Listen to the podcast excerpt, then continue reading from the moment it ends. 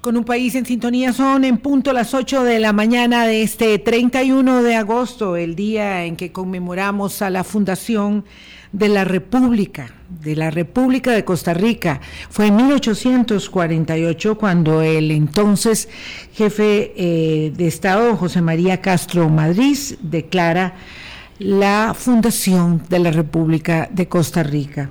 175 años. Es una fecha que realmente no resaltamos eh, de manera manifiesta y entusiasta en el calendario y seguramente porque luego hemos conseguido también muchos otros logros y satisfacciones y no tiene eh, la magnitud del hito de la independencia o de otras fiestas eh, que conmemoramos, pero que vale mucho la pena traer a valor presente, sobre todo cuando alguien como el doctor José María Castro Madrid, eh, periodista también, entre muchas otras atribuciones y cualidades eh, de su eh, carrera de servicio público, fue el que declaró la fundación de la República. Además, otra conmemoración por eso hoy. Buenos días, Vilma, y buenos, días, a todos los amigos y amigas de Hablando Claro.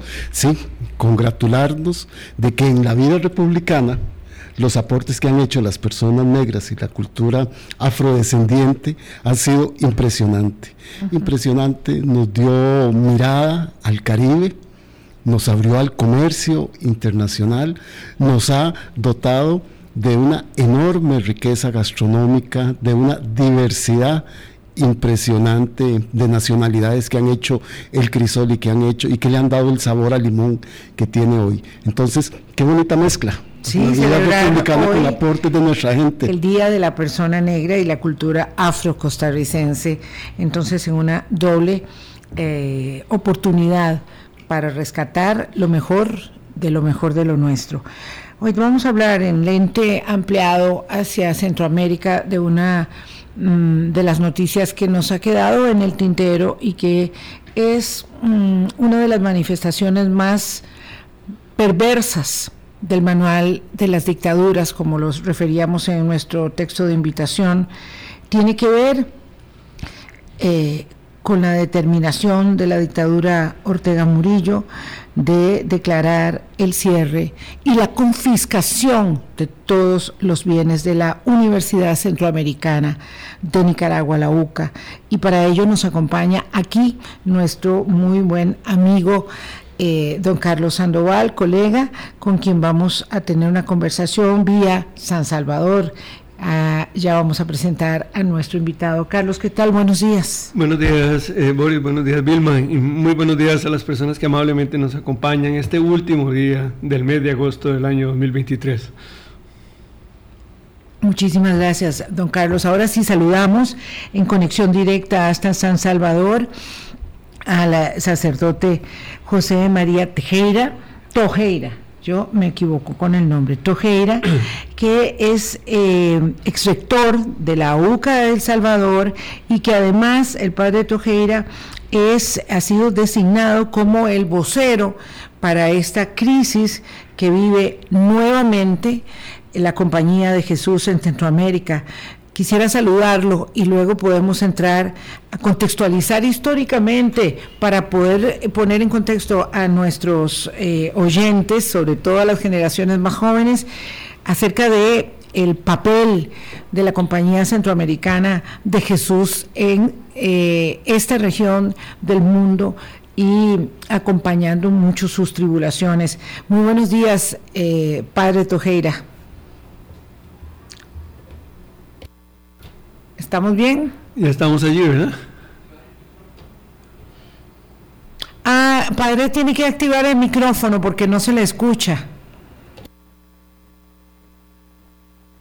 Eso es lo que siempre sucede cuando estamos ahora, ahora estamos. Ahora Hola, padre, buenos días, ¿qué tal? ¿Cómo está? Buenos días, encantado de saludarles y de estar con ustedes. Muchas gracias. Muchísimas gracias, Carlos. si le parece, eh, a mí me gustaría un poco que que el padre Tojera pudiera eh, contextualizarlos históricamente el papel de la Compañía de Jesús en Centroamérica, porque de pronto muchas personas no tienen idea de que aquello data de 1575, por ejemplo, y que ha acompañado muchas de las luchas de reivindicación política, social y cultural de esta franja del Istmo de América. Y entonces nos gustaría mucho que empezáramos por ahí, padre. Estupendo. Eh, bueno, es eh, haciendo una breve reseña eh, en este en este último tiempo, ¿verdad? Es decir, la compañía llegó a había estado durante la colonia y después de la independencia en breves momentos en algunos de los países. En, en Cartago, en Costa Rica estuvo también, incluso fundó ahí un colegio que existe todavía, el edificio en el que tuvieron los jesuitas su colegio, pero eh, fue fruto de, varias expulsiones, si no acabó de cuajar, hasta a partir de los años 1800, 1916, que empezaron a llegar mexicanos expulsados en tiempo de la Revolución Mexicana. Y estos eh, se establecieron primero en Nicaragua y después se fueron eh, distribuyendo por los diversos países. Eh, al principio el trabajo se, se centró en la educación, en la educación secundaria básicamente, y también en el apoyo a los seminarios diocesanos como formadores de sacerdotes. Después se fue ampliando eh, la actividad eh, en el campo de la reflexión social, sobre todo a partir del Concilio Vaticano II, en el campo pastoral también. De hecho, en Honduras llegamos a tener eh, una extensión de 16.000 kilómetros cuadrados bajo eh, nuestro cuidado pastoral.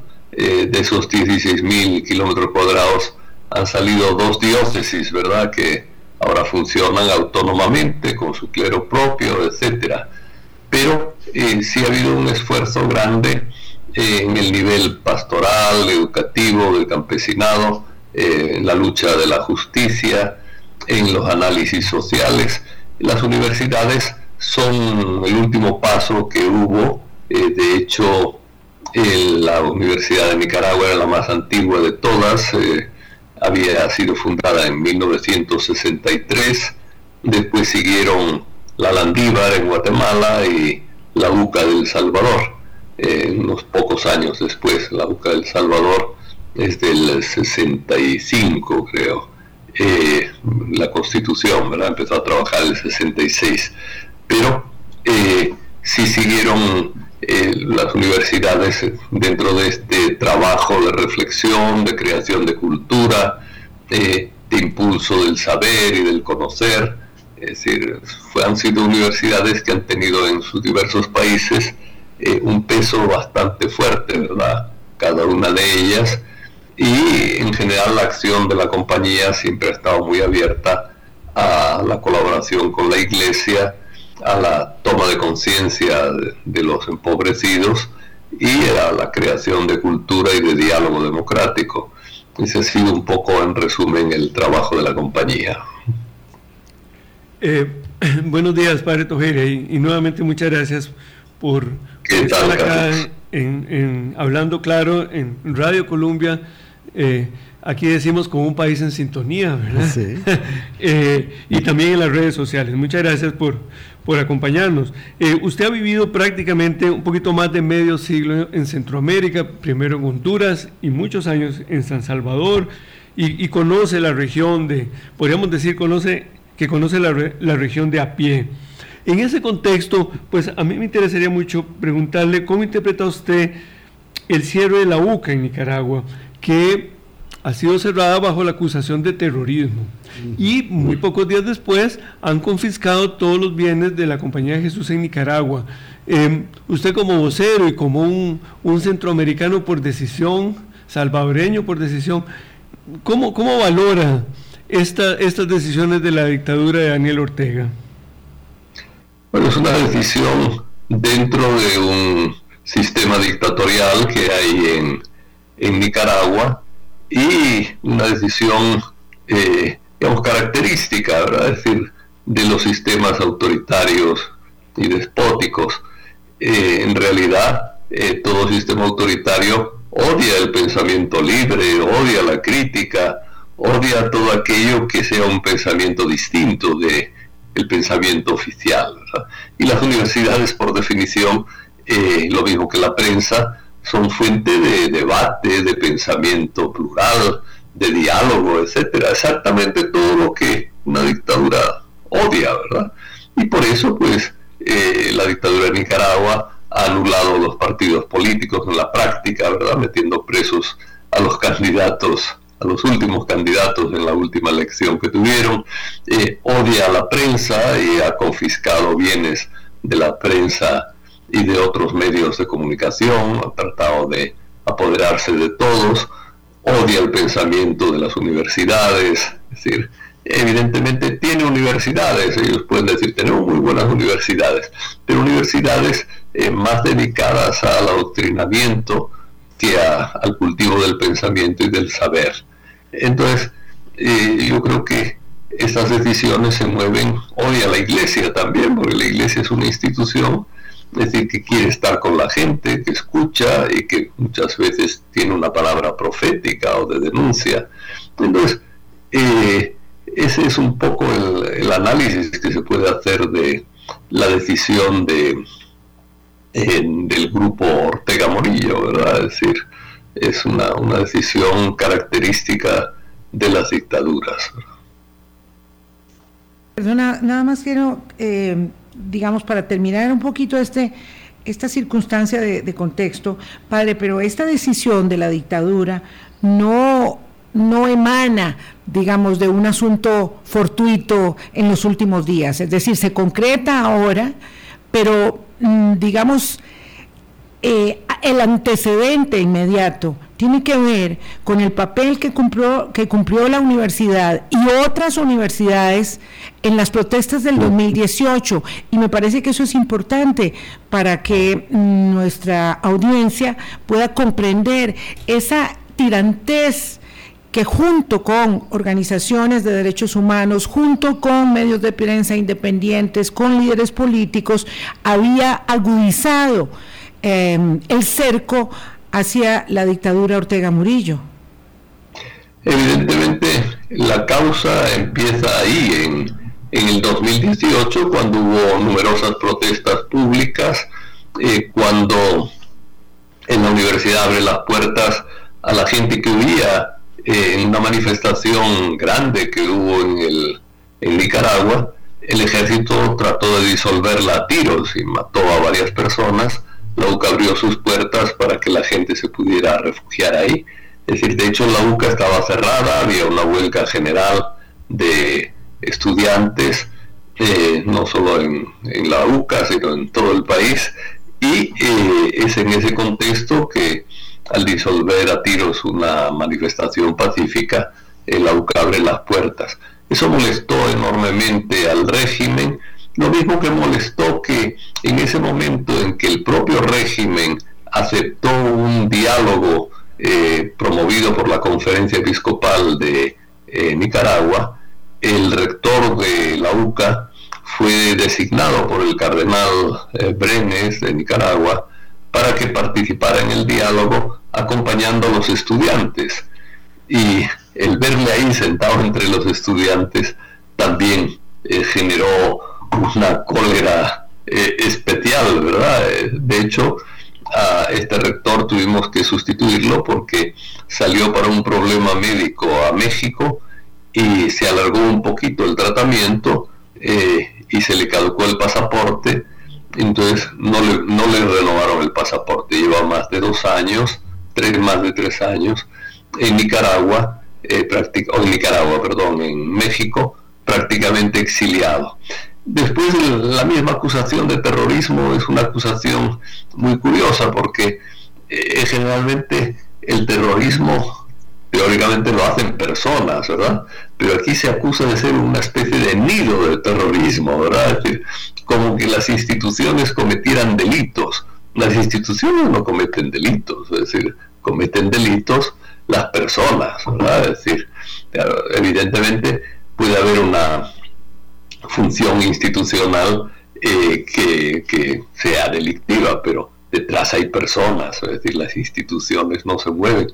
Y son incapaces de personalizar y de acusar personas simple y sencillamente porque tienen que mentir para poder acusar personas, igual que ha sucedido con el obispo Rolando Álvarez que tienen preso, ¿verdad? Es decir, eh, no hay eh, en la acusación eh, lógica, no hay representantes del terrorismo famoso del que acusan a la universidad, no hay ni siquiera proceso, ¿verdad? Es decir, porque una acusación de terrorismo supone un juicio, y un juicio supone un proceso, es decir, una acusación formal, eh, una audiencia donde va el acusado, donde van los defensores del acusado, es decir, un dictamen del juez escuchando a las partes.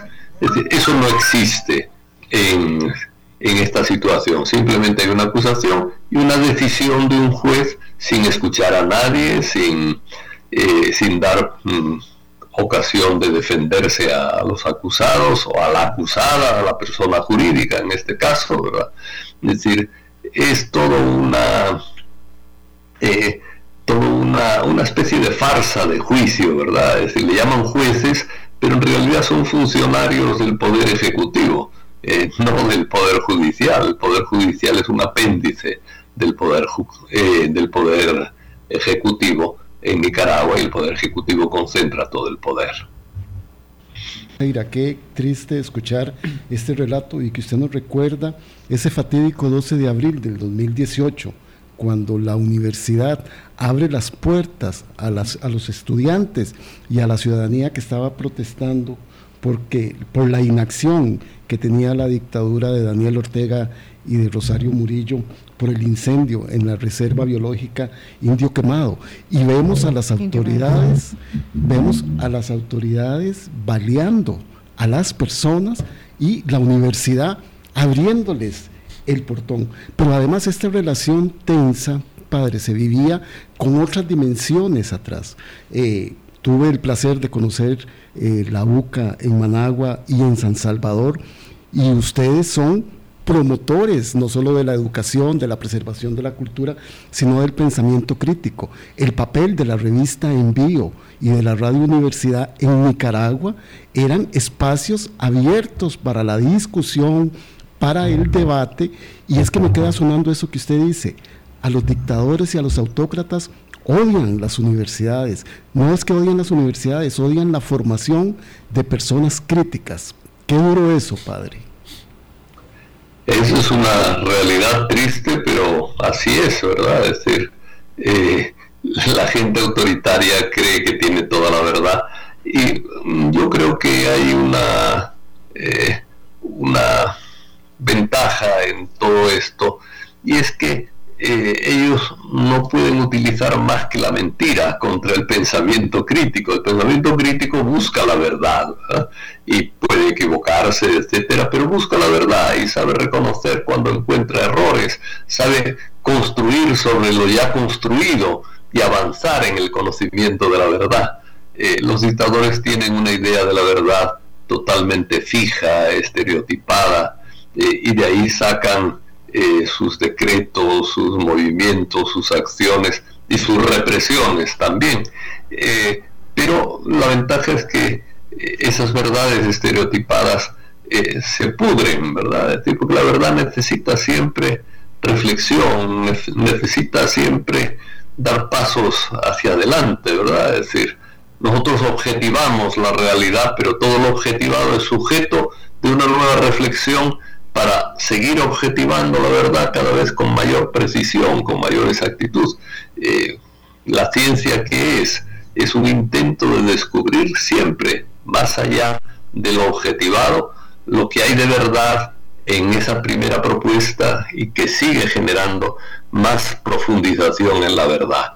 Las universidades funcionan desde el pensamiento, desde la ciencia, desde la investigación y eso un dictador no lo puede tolerar porque ellos se han quedado estáticos en el pasado, en su pasado, en su experiencia, en su modo de concebir la realidad. Eso es lo que les vuelve tremendamente violentos también frente a todo lo que es distinto a ellos.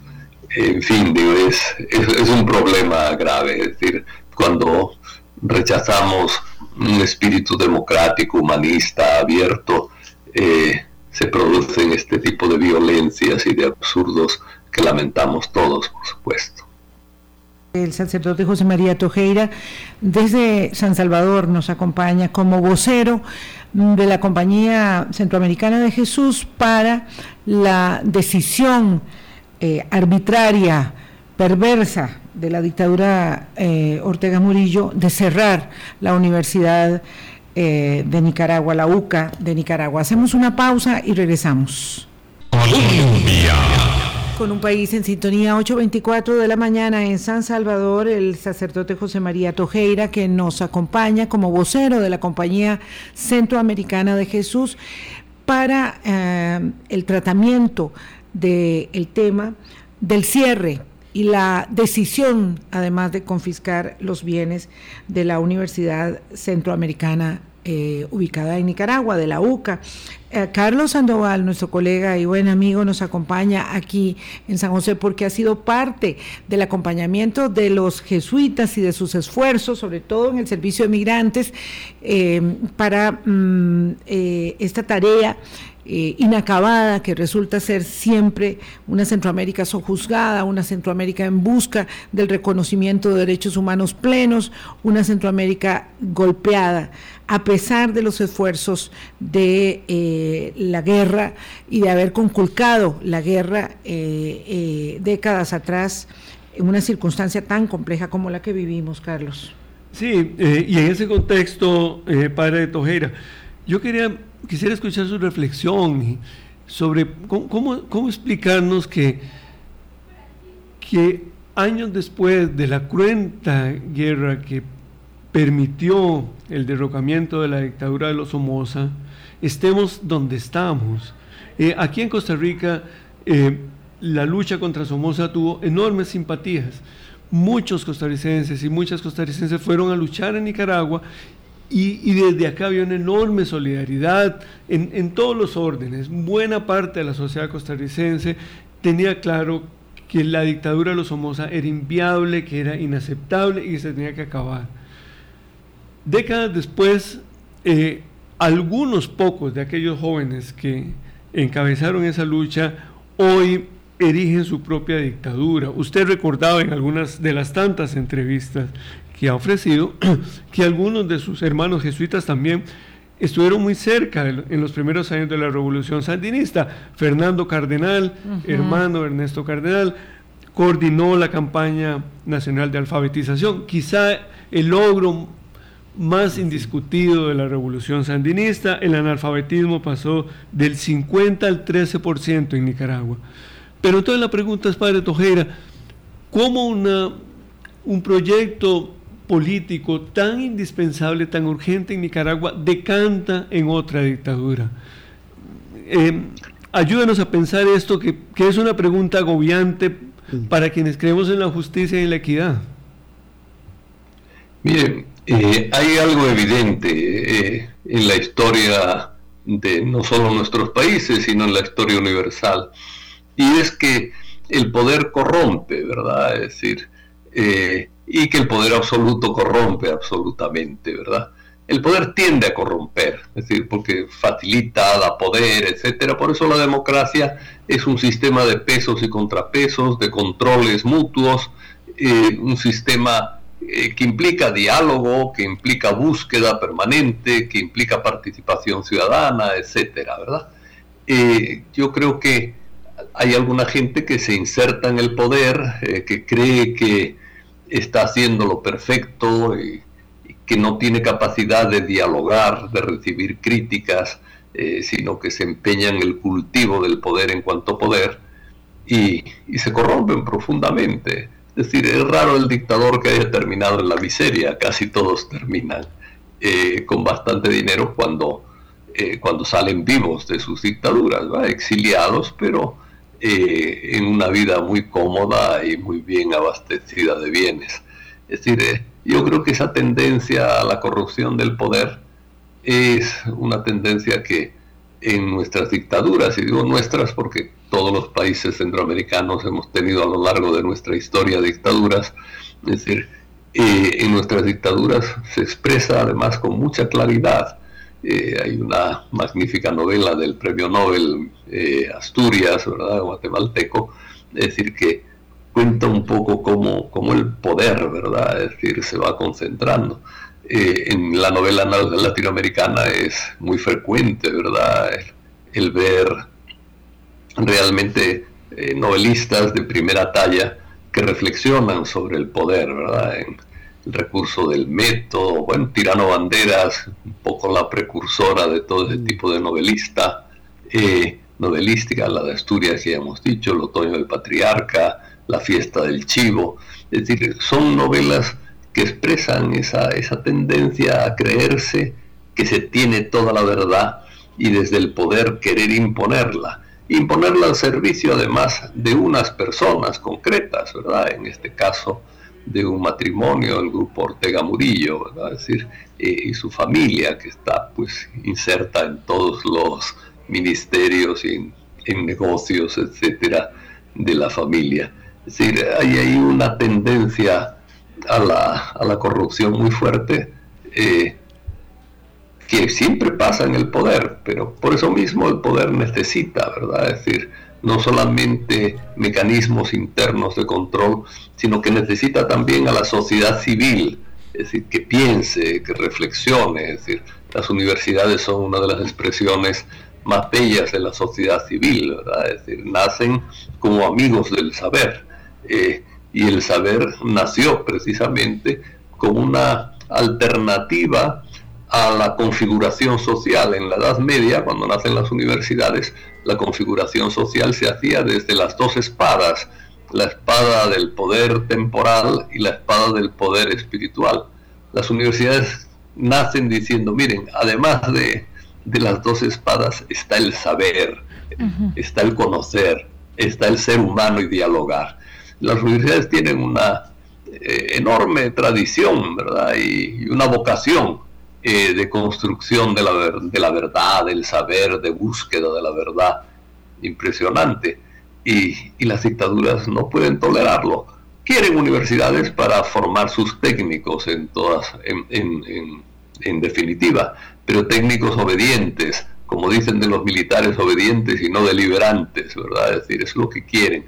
Y evidentemente una universidad que no llegan a controlar, eh, una universidad que mantiene su pensamiento libre, eh, la consideran un enemigo fundamentalmente. Pero sí yo creo que en las estructuras de poder humanas hay esa tendencia a querer conservar lo obtenido de poder eh, sin darse cuenta que el poder eh, en la medida en que crece y en la medida que se absolutiza, tienes dentro de sí mismo la semilla de su propia destrucción.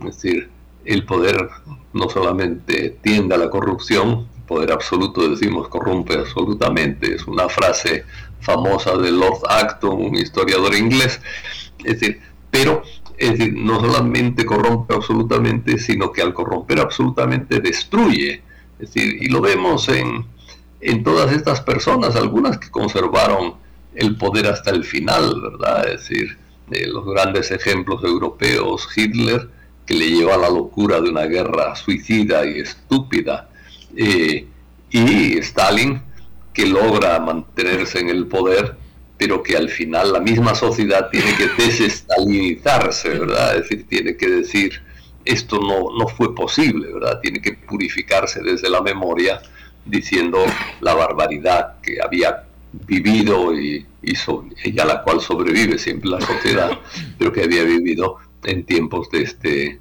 Stalin, ¿verdad? De este dictador.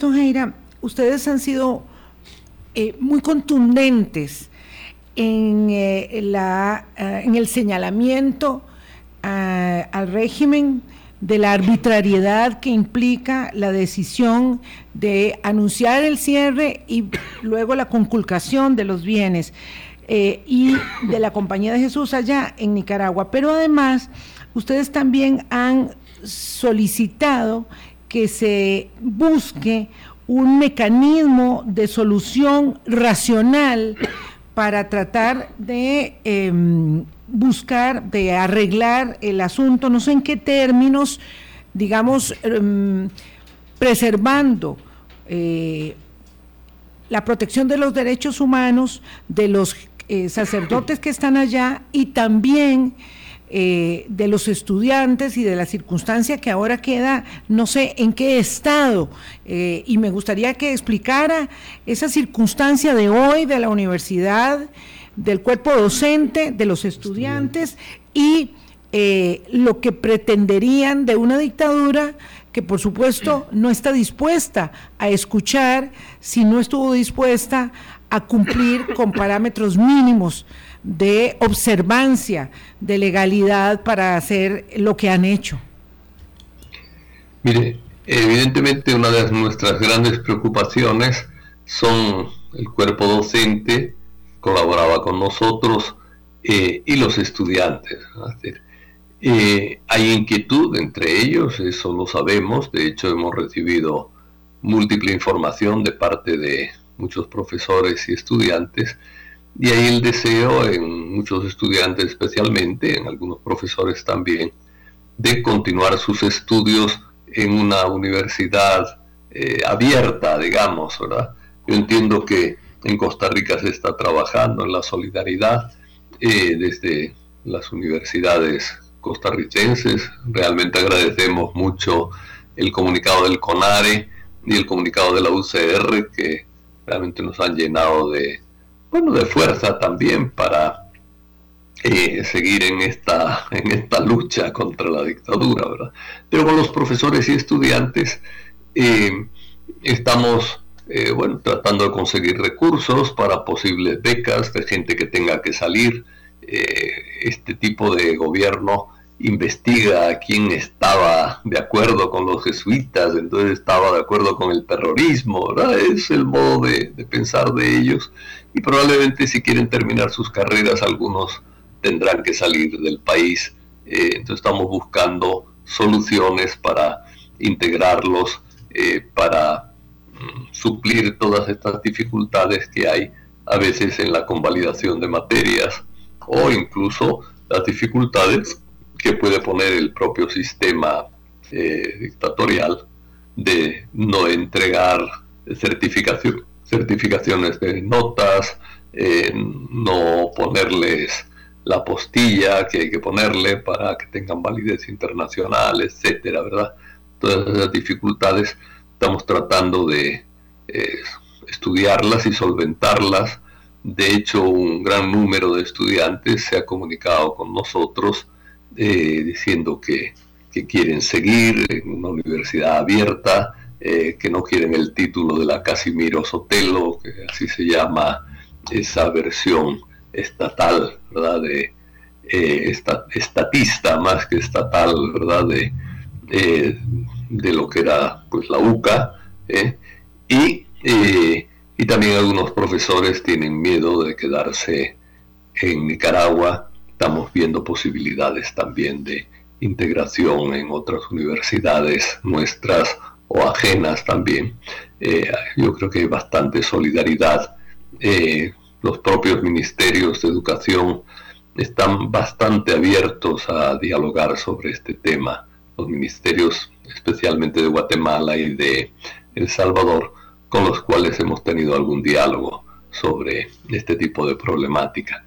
Entonces estamos en, esa labor, ¿verdad? Es decir, eh, de hecho, sí, para los muchachos, muchachas de la universidad, para muchos de ellos, ¿verdad? Es decir, eh, esto es un, trauma muy fuerte, ¿verdad? Es decir, ellos estaban acostumbrados a un tipo de universidad abierta y donde la discusión, el debate, el pensamiento crítico era parte de la formación en los diversos campos y se encuentran simplemente ahora con la amenaza porque todavía esa universidad no ha sido abierta, están todavía en preparación, no sé de qué, ¿verdad? Pero en preparación de sus propias actividades y controles, supongo yo, porque eso sí, eh, no va a ser una, una universidad abierta, eso con seguridad. padre, padre Tojeira, y para poder dimensionar esa labor que ustedes están haciendo, son 100.000 estudiantes los que tenía la universidad, casi la mitad de ellos con becas, como ha sido una de las normas de las universidades jesuitas. Entonces, no es tarea fácil y darle protección, seguridad a estos estudiantes, al cuerpo docente y administrativo y a la protección de todos los documentos, investigaciones y bienes que ustedes tenían. Es un enorme trabajo. Bueno, eh, ha, mencionado usted un problema importante y es el, el de las investigaciones, ¿verdad? Es decir, realmente la UCA era de las universidades que contribuía más a la investigación en diversos campos. la UCA había hecho el único mapa solar que existe, el mapa de la radiación solar en Nicaragua, que existe en Nicaragua.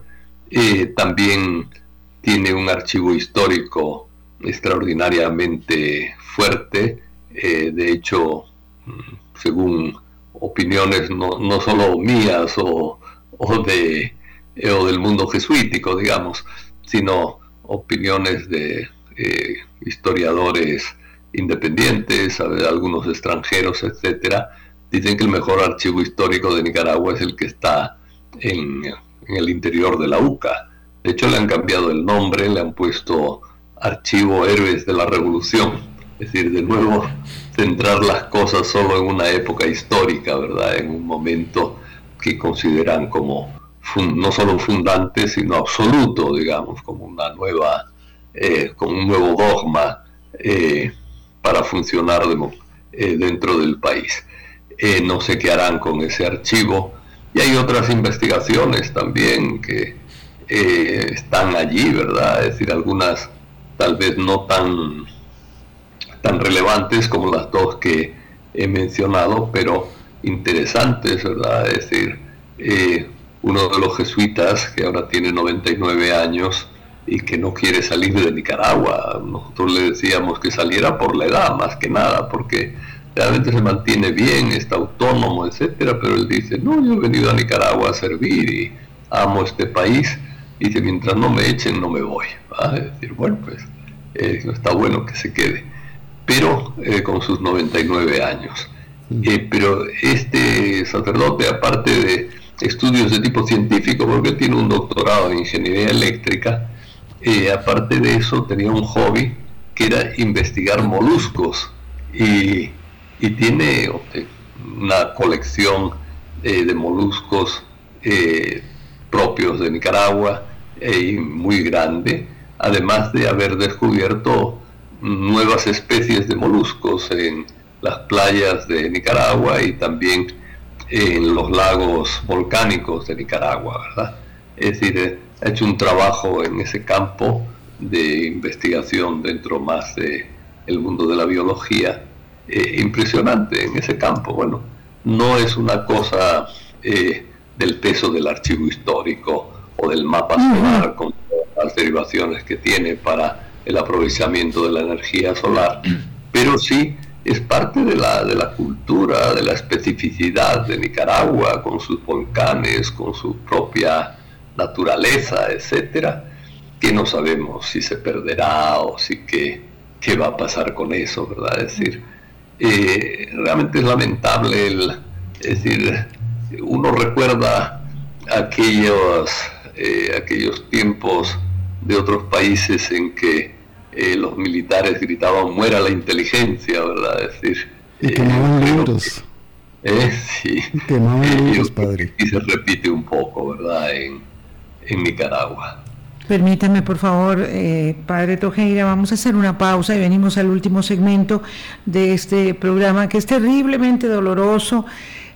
pienso en, en los sueños, en las ilusiones de esos muchachos en la universidad, que además son los sueños y las ilusiones de sus padres y sus abuelos, que de pronto eh, se ven ante una gran interrogante en sus vidas, amén de las muchas, de la inestabilidad social y política que han debido vivir a lo largo de sus vidas los nicaragüenses, eh, y ahora enfrentados a una circunstancia de vulneración eh, y de inobservancia de derechos eh, humanos que tienen que ver con lo más preciado que puede tener una nación, que es su propia gente, sus propios recursos, el estudio, la superación y lo que eso implica para la superación misma de los pueblos o juzgada por el odio eh, y la limitación, las anteojeras de la dictadura Ortega Murillo. Vamos a una pausa.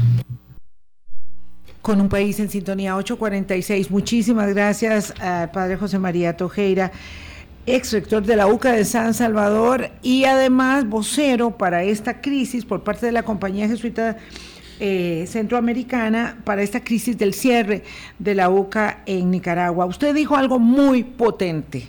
Usted dijo, pobre Ortega con sus 78 años a cuestas, soñando durar más que el periodismo, más que el pensamiento crítico y más que la iglesia profética. ¿Hacia dónde va la dictadura nicaragüense que a su paso arrasa con los adultos, con los jóvenes, con las ilusiones, con los sueños y con todas las posibilidades de desarrollo de un pueblo tan sufrido que ha tenido que huir y el que se ha quedado ha tenido que callar. Bueno, el hacia dónde va, evidentemente yo creo que va hacia, hacia su propia destrucción.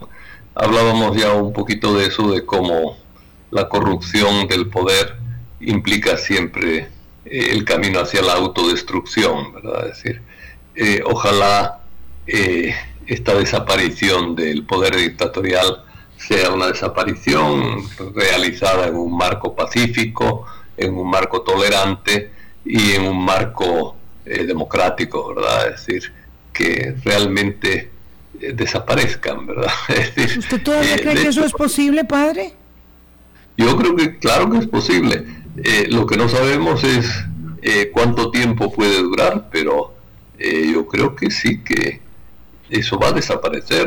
Ningún poder de este tipo es eterno, es decir, se rompen, se corrompen, fracasan, ¿verdad? Es decir, uno puede decir que a lo mejor tiene la cosa tan asegurada que el dictador puede llegar hasta el fin de sus días dentro de, del poder pero después se rompe la cosa, es decir, eh, siempre eh, uno ve eh, dictadores de todo tipo, unos que han tenido que salir y que han salido a veces trágicamente, a veces pacíficamente, otros casos han durado hasta el final, pero el esquema que dejan Franco en España decía, el futuro queda atado y bien atado.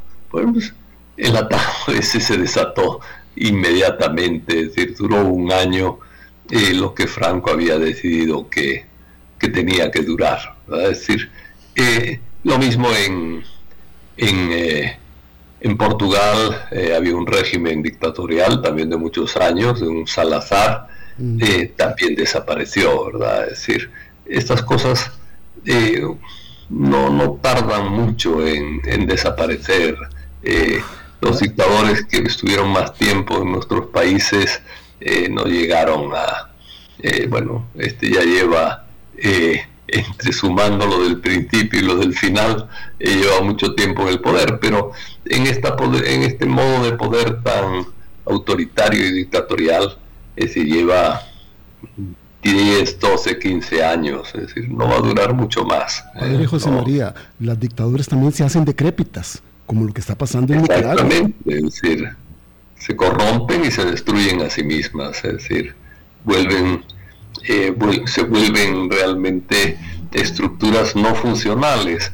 Cuanto más poder hay, más fácil y más cerca está la destrucción, porque el poder daña a gente. Miren, dentro del poder sandinista hay gente que tiene sus hijos en la UCA y que está preocupada porque algunos de sus hijos no saben si van a tener con ese título de la Casimiro Sotelo eh, capacidad de estudiar en el exterior, por poner un ejemplo, ¿verdad?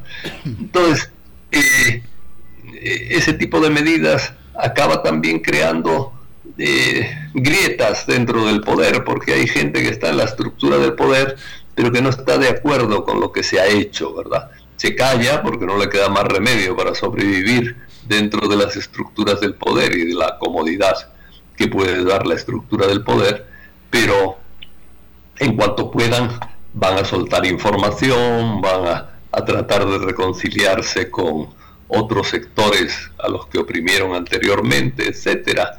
Es decir, las dictaduras crean siempre grietas internas, ¿verdad? Es decir, descontentos internos profundos. Es decir, miren, eh, los atentados contra Hitler vinieron del propio ejército de Hitler, ¿verdad? Es decir, eh, que juraban fidelidad al líder, pero eh, que trataban de vivir ese juramento con mucha, con mucha fuerza. Sin embargo, decir, veían que eso no funcionaba, ¿verdad? Es decir, bueno, yo creo que aquí pasa lo mismo, ¿verdad? Es decir, las decisiones, no puede decir uno que estén, si hay un 25% que respalda, digamos, la dictadura, que es posible, eh, entre los favorecidos por el régimen, eh, los que conservan un recuerdo idealizado de, Ortega, etcétera. Eh, si un 25% que, que conservan amor al régimen, es decir, muchos de ellos van a cambiar o tienen resentimientos internos también. Es decir, yo creo que eso no, no tiene perspectivas de futuro eh, ni siquiera largo. Es decir, bueno, la misma edad de Ortega es una edad eh, también bastante avanzada y evidentemente cuando desaparezca Ortega el sistema difícilmente va a funcionar porque no hay un liderazgo que pueda asumir la sucesión de este señor. Y poner a su propia familia eh, sería tan escandaloso que eh, la misma gente se rebelaría o las mismas estructuras de poder existentes, el ejército, la policía, etcétera, estarían sumamente descontentos. Muchísimas gracias, Padre Tojeira. Ya nos quedan solo tres minutos cortitos para terminar y quisiera que Carlos Sandoval, que nos ha facilitado esta conexión, este enlace y esta conversación, pudiera hacer una reflexión de cierre para el último eh, tramo. Sí, eh, nuevamente, padre, muchas gracias por, por acompañarnos hoy en Hablando Claro y muchas gracias por estas reflexiones finales optimistas eh, de cómo la, concentración de poder genera debilidades y fragilidades. desde Costa Rica hay miles de personas nicaragüenses que añorarían una salida política pacífica. miles se han venido por hambre y en los últimos años miles han venido acá por miedo, no se diga incluso en las últimas semanas, eh, estudiantes y personal de la Universidad Centroamericana, la UCA de Nicaragua, eh, se han visto obligados y obligadas a estar acá. Eh, esperemos que, que, esa salida se pueda cristalizar. mientras tanto, hay también un buen número de personas estudiantes nicaragüenses en, en las universidades públicas que poco a poco han ido abriéndose espacios, pero sin duda la, juventud centroamericana no merece que se cierren las universidades. No se merece. En, en, unas circunstancias donde la región tiene tantos retos, el cerrar universidades, el negarles presupuesto o sencillamente cerrarlas es ir en contra de la historia, en contra de la posibilidad de justicia y de bienestar.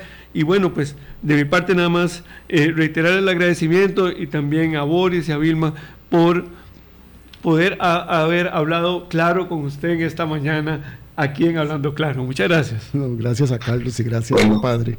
Padre, muchísimas gracias. De verdad, nos queda una sensación de mucha tristeza. Eso me dice un colega querido que es profesor de Tecnológico de Costa Rica. Qué tristeza escuchar esta, esta reflexión, pero qué necesario defender la academia, defender el pensamiento libre, defender la institucionalidad que tanto nos ha costado y que tan difícilmente se ha consolidado en grandes segmentos de nuestra eh, Centroamérica. Muy buenos días, Padre Tojeira, que esté muy bien. Muchas gracias y muchas gracias a ustedes por su solidaridad. El poder platicar es un acto de solidaridad y un acto también de reflexión y de importancia eh, en el campo del pensamiento, en el campo de la cultura, en el campo de la amistad también internacional entre nuestros países centroamericanos que nacieron con una vocación común y que siguen todavía esperando que esa vocación común se realice. Gracias. Con todo gusto. Gracias, padre. Muchas gracias a ustedes, amigas, amigos. Hasta mañana. Pásenla bien. Chao.